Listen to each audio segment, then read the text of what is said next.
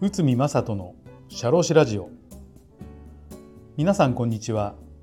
社会保険労務士の内海正人です。この番組では私内海が日常の業務や日常のマネジメントで感じたことをお話しさせていただいております。はい、えーと、今日はですね、えーと、と労務に関することなんですけど支払う残業代が2倍になるこれについて解説させていただきたいと思います。えー、残業代を法律通りに支給していない会社は実際は中小企業を中心に割合多いですね。当然これはリスクが高い状態で会社を運営していることとなります。もし労働基準監督署裁判所から未払い残業代の支払いを命じられたら会社にとって大きな支出が必要となります。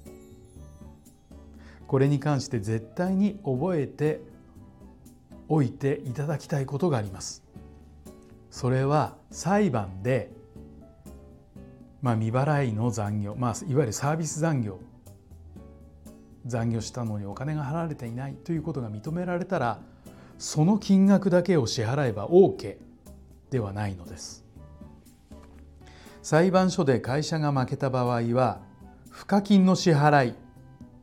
が命じられるケースがあるのです。ちなみにこれは裁判の場合だけで労働基準監督署から残業代の支払いを命じられた場合は関係ありません。課金とは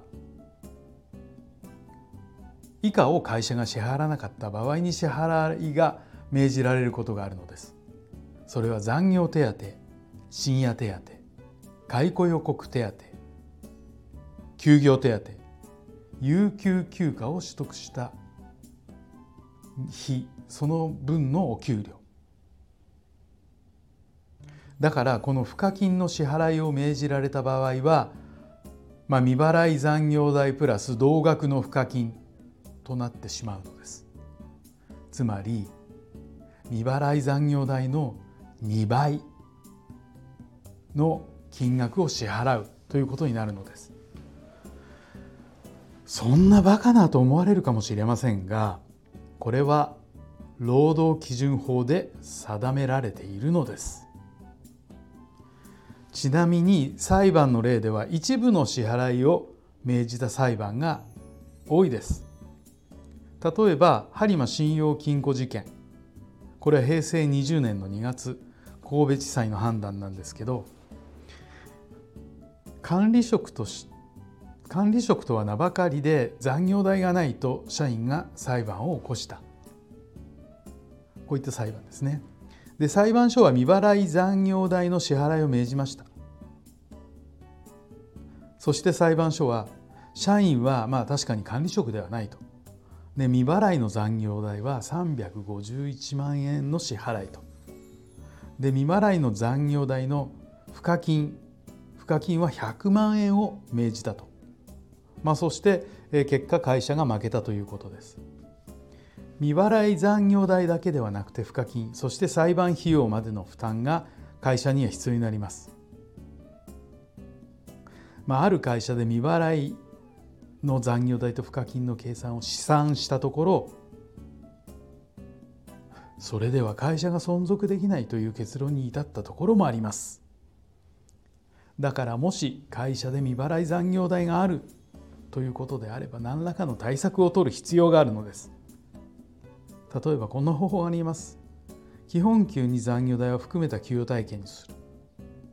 基本給には含めないが固定的な残業手当を支給する。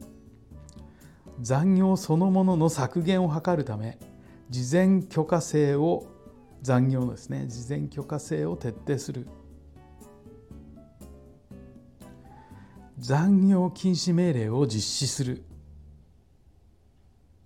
まあこれはいわゆる農残業デーの設定等にも関わってくると思いますね。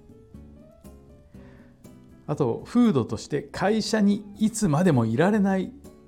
いわゆる空気を作ってそういった風土にしていくということです。社長やマネージャーが率先して早く帰る。未払い残業代は会社の経営に大きな影響をもたらしてもたらしております。うん何らかの対策を必ず立てないといけませんね。まあ未払い残業代は会社の経営に大きな影響を与える場合があります。まあでも、まあ、実際は放置している会社さんも時々見受けられますのでまあ大きなリスクがあるということで認識していただければと思います。はい、まああのお聞きの皆さんはそんなことないよっていうふうに思われますけどまあこの賦課金というものの存在を知っていただければまあ今日の、えー、とお話ご理解いただければなとそういうふうに考えております。はい、えー、今日もお聞きいただきありがとうございました。